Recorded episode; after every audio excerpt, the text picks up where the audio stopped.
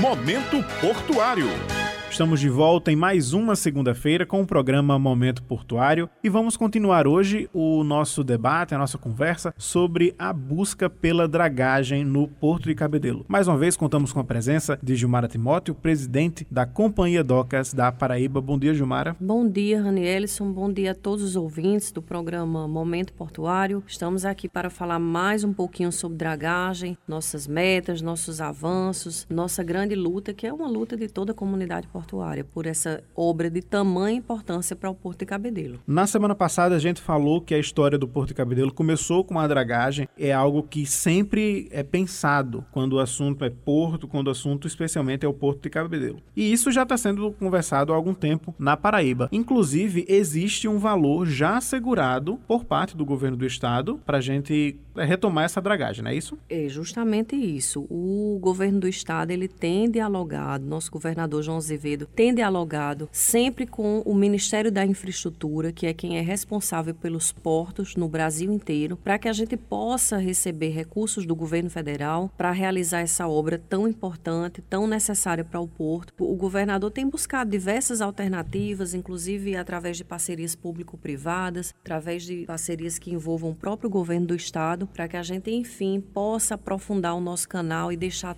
todo equalizado com 11 metros de profundidade para recebermos navios de maior porte com mais carga. Quanto maior o navio, mais capacidade de colocar carga e o custo do transporte disso fica mais barato. Então, hoje nós temos uma limitação para recebermos navios com 35 mil toneladas. A gente pode, com o aprofundamento do canal de 9,14 para 11 metros, recebermos navios com até 55 mil toneladas, o que barateia o custo frete e faz com que o Porto de Cabedelo seja, sim, mais atrativo. É a mesma lógica, por exemplo, de quem faz uma mudança. Se você consegue um caminhão maior para levar todos os seus móveis de uma vez, você consegue economizar o frete e aí não precisa dar duas viagens ou mais viagens que seria num veículo pequeno, não é isso? Exatamente. É uma excelente analogia e mesmo porque quando a gente fala de navios, entenda que esses navios eles vêm de outros países onde tem uma demora aí bem considerável para poder atravessar os oceanos, chegar de, muitas vezes de um continente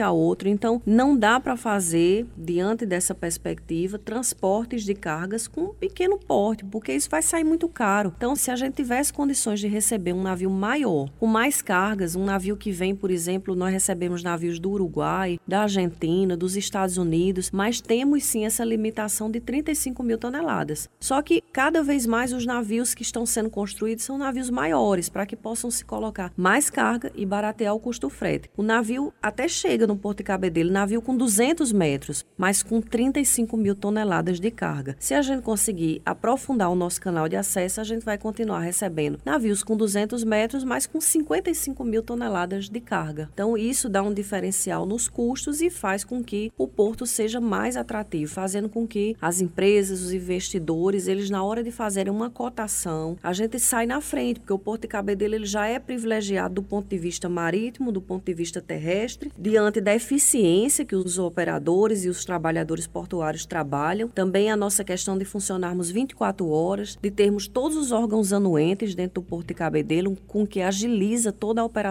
então, isso vai ser um plus a mais, digamos assim, um somatório de tantas outras referências que a gente tem já no porto para funcionarmos da maneira mais positiva possível. Então, querendo ou não, o porto perde negócios com o calado que tem hoje. Funciona muito bem, mas pode funcionar muito melhor. Pode funcionar muito melhor. Nós temos capacidade aí, segundo o plano mestre. O plano mestre é um estudo desenvolvido pela Labtrans na Universidade Federal de Santa Catarina. É um estudo que ele é contratado pelo próprio governo federal. A cada dois anos vem uma equipe especializadíssima visitar todos os portos do Brasil para que possa colher números de movimentação, de projeções, até que volume aquele porto pode crescer. Nós já temos um indicativo de que o Porto de Cabedelo pode movimentar 5 milhões de toneladas. Então, isso é um diferencial gigantesco para a economia do Estado, para a economia do município, gerando impostos, gerando trabalho, gerando emprego e renda. Então, se a gente conseguir concluir essa obra tão importante que é a dragagem faz com que o Porto de Cabedelo seja atrativo para que investidores e empresários optem por esse nosso diferencial que ele está somado aí a tantas outras diferenças que a gente já falou aqui. O governador João Azevedo ele tem feito um excelente trabalho na busca por por essas agendas com o governo federal e, como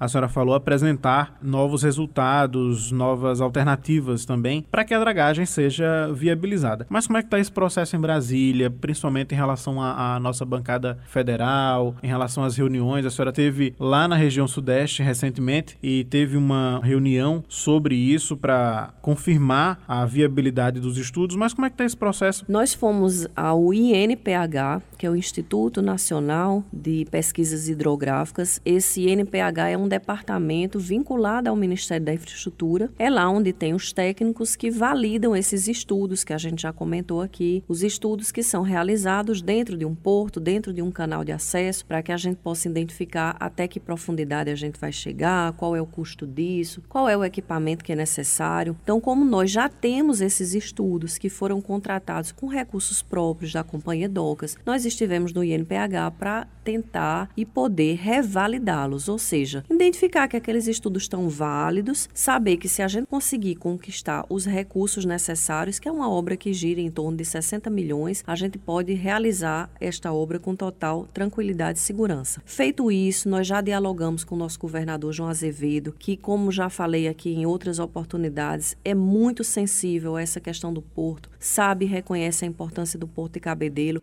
e desde os seus primeiros meses de mandato tem feito agendas constantes no Ministério da Infraestrutura e também buscado junto à bancada federal recursos para que a gente possa realizar essa obra. No entanto, não é tão fácil. O nosso país tem algumas listas de prioridades e o que a gente tenta fazer é sempre se colocar também nessa lista de prioridades, mostrando a importância do Porto de Cabedelo e isso tem sido feito. Eu tenho muita fé e esperança de que próximos meses aí a gente possa já anunciar esta obra de dragagem, porque temos algumas ideias que o nosso governador tem dialogado junto com Brasília para que a gente possa, enfim, sanar esse que a gente chama de problema no Porto de Cabedelo. Mais um programa sobre dragagem e mais uma prestação de contas também para os nossos ouvintes. Gilmara, muito obrigado pela sua presença aqui no Momento Portuário. Nos vemos na próxima semana. Eu quem agradeço mais uma vez a todos os nossos ouvintes e já fica o convite para assistir o nosso próximo programa. Muito obrigada e até lá. E se você tem alguma sugestão de tema, tem alguma pauta aqui para o Momento Portuário, é só mandar para a gente nas redes sociais, arroba Porto de Cabedelo, em todos os canais, Facebook, Twitter e Instagram. Até a próxima semana.